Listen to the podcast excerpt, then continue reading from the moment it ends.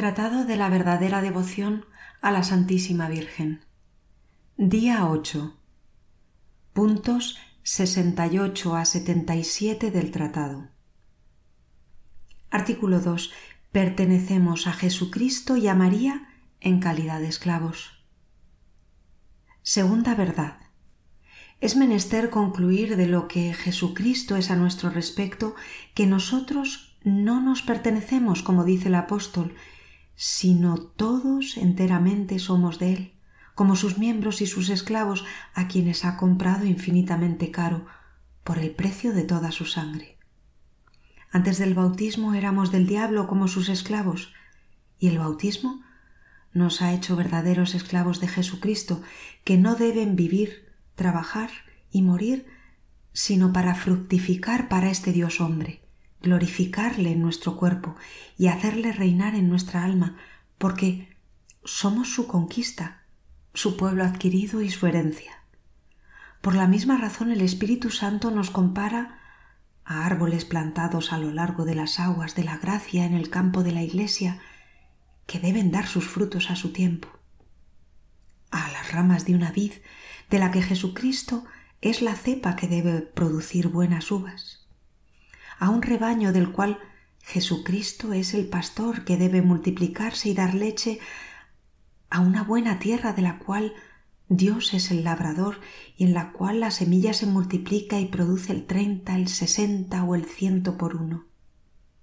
Jesucristo ha dado su maldición a la higuera infructuosa y ha fulminado condenación contra el servidor inútil que no hizo valer su talento.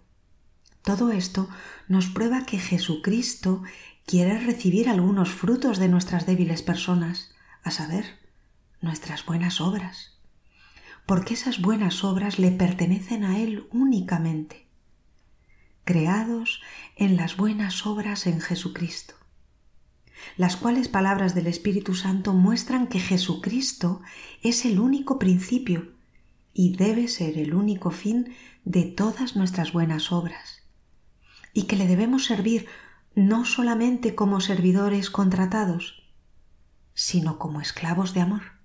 Me explico. Hay dos maneras aquí abajo de pertenecer a otro y de depender de su autoridad, a saber, la simple servidumbre y la esclavitud, que constituyen a los que llamamos un servidor y un esclavo. Por la servidumbre común entre los cristianos, un hombre se obliga a servir a otro durante un cierto tiempo mediante una cierta retribución o recompensa.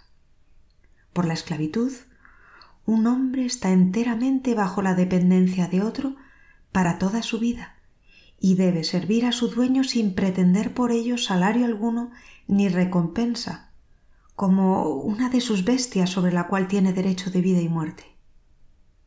Hay tres clases de esclavitud una esclavitud de naturaleza, una esclavitud de fuerza y una esclavitud de voluntad. Todas las criaturas son esclavas de Dios de la primera manera, los demonios y los condenados de la segunda. Los justos y los santos lo son de la tercera.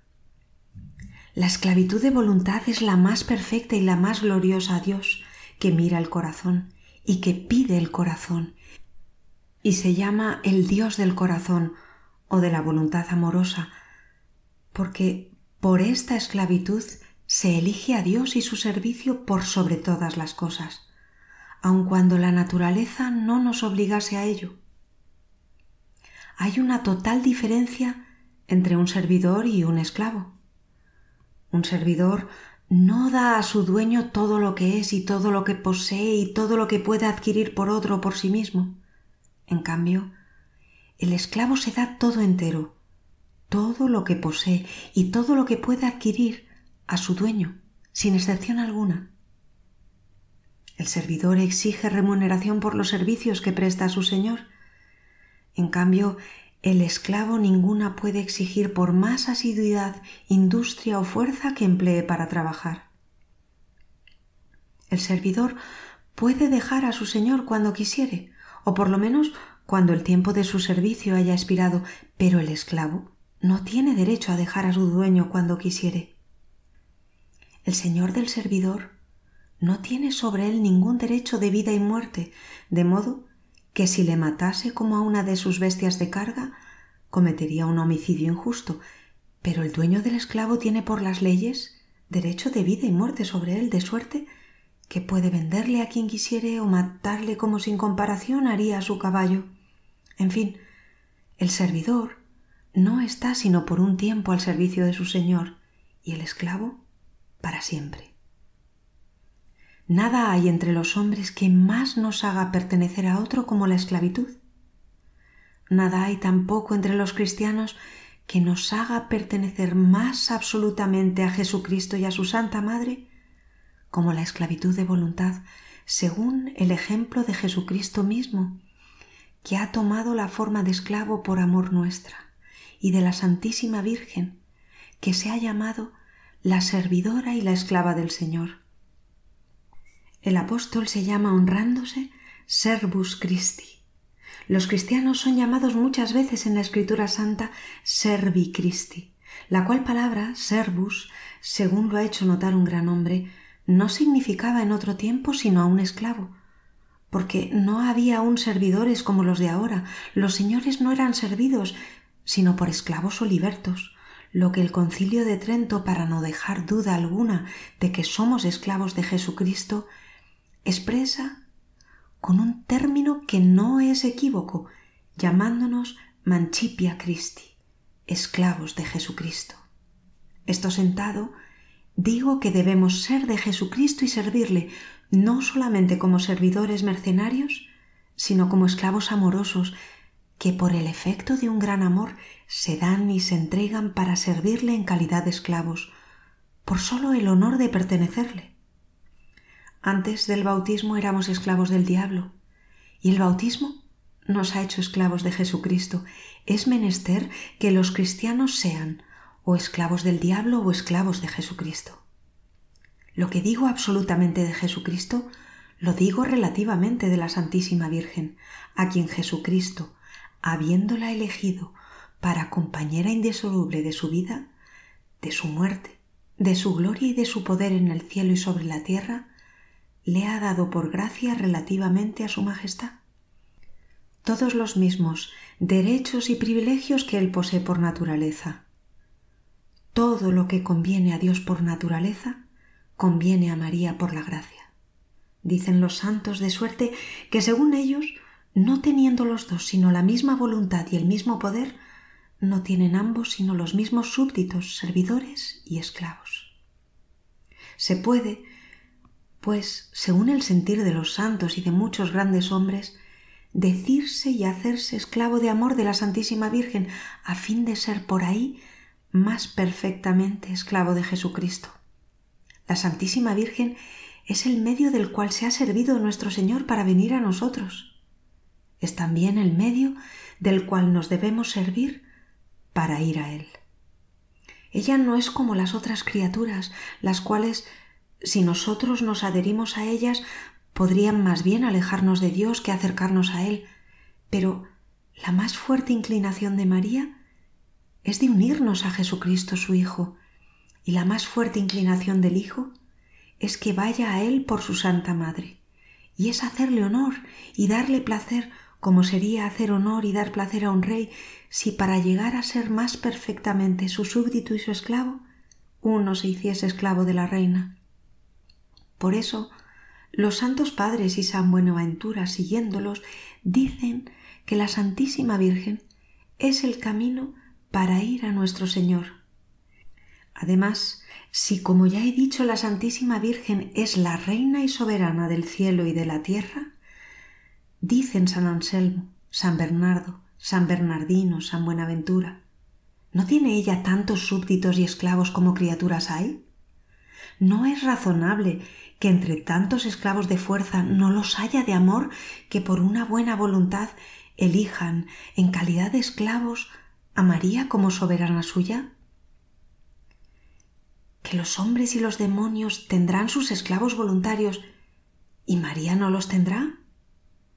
¿Que un rey tendrá a honra que la reina, su compañera, tenga esclavos sobre los cuales tenga derecho de vida y muerte porque el honor y el poder de uno es el honor y el poder de la otra. Y se creería que nuestro Señor, que como el mejor de todos los hijos ha hecho partícipe de todo su poder a su Santa Madre, ¿encuentra mal que ella tenga esclavos? ¿Tiene menos respeto y amor por su madre que Asuero por Esther y que Salomón por Betsabé? ¿Quién osaría decirlo y aún pensarlo? Pero, ¿a dónde me conduce mi pluma? ¿Por qué me detengo aquí a probar una cosa tan visible? Si no se quiere que se diga esclavo de la Santísima Virgen, ¿qué importa? Que uno se haga y que se diga esclavo de Jesucristo es serlo de la Santísima Virgen, puesto que Jesús es el fruto y la gloria de María. Esto es lo que se hace perfectamente por la devoción de que hablaremos en lo que sigue. Ven Creator Spiritus. Ven, Espíritu Creador, visita el alma de los tuyos, llena de suprema gracia los corazones que creaste. Tu llamado Consolador, don de Dios Altísimo, fuente viva, fuego, caridad y espiritual unción. Tu regalo de siete dones, dedo de la diestra paterna tu prometido formal del Padre, que enriqueces con elocuencia nuestros labios.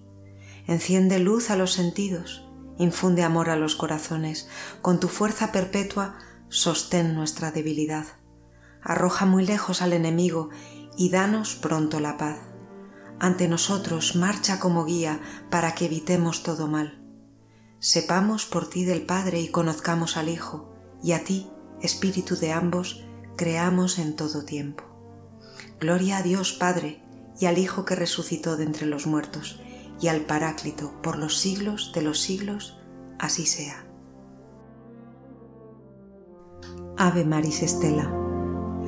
Ave estrella de la mar, augusta Madre de Dios permanentemente Virgen, puerta del cielo, feliz recibiendo tú aquel ave por la boca de Gabriel. Cimentanos en la paz, mudando el nombre de Eva. Desata el lazo al culpable, muestra la luz a los ciegos, líbranos de todo mal, consíguenos todo bien. Que eres madre, muéstranos. Reciba por ti las preces quien, nacido por nosotros, quiso ser el fruto tuyo. Virgen única, sin par, entre todas la más dulce, librados de nuestras culpas, haz que seamos mansos, castos. Concédenos vida pura, vía segura prepara para que, viendo a Jesús, siempre juntos nos gocemos. Sea alabanza a Dios Padre, al Sumo Cristo esplendor con el Espíritu Santo, a los tres un solo honor. Así sea. Letanías de la Humildad.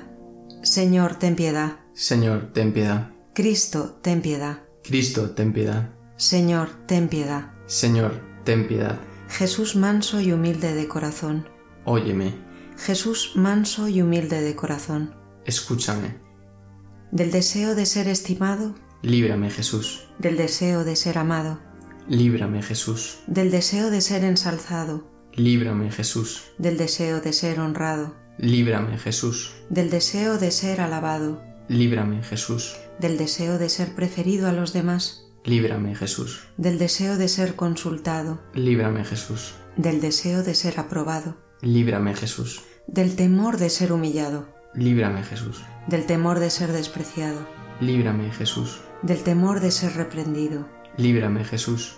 Del temor de ser calumniado. Líbrame, Jesús. Del temor de ser olvidado. Líbrame, Jesús. Del temor de ser puesto en ridículo. Líbrame, Jesús. Del temor de ser injuriado. Líbrame, Jesús. Del temor de ser juzgado. Líbrame, Jesús.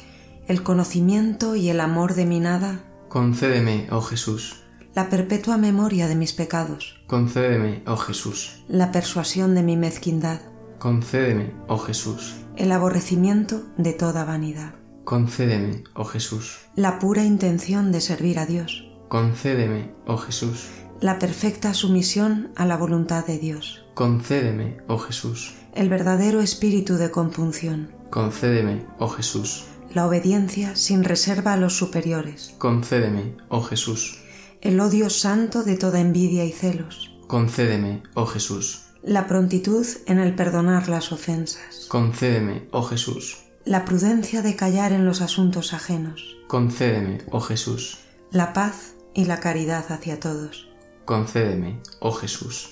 el ardiente deseo del desprecio y de las humillaciones, y de ser tratado como tú, y la gracia de saber recibir todo esto santamente. Concédeme, oh Jesús. Que los demás sean más amados que yo, Jesús, concédeme la gracia de desearlo. que los demás sean más estimados que yo, Jesús, concédeme la gracia de desearlo.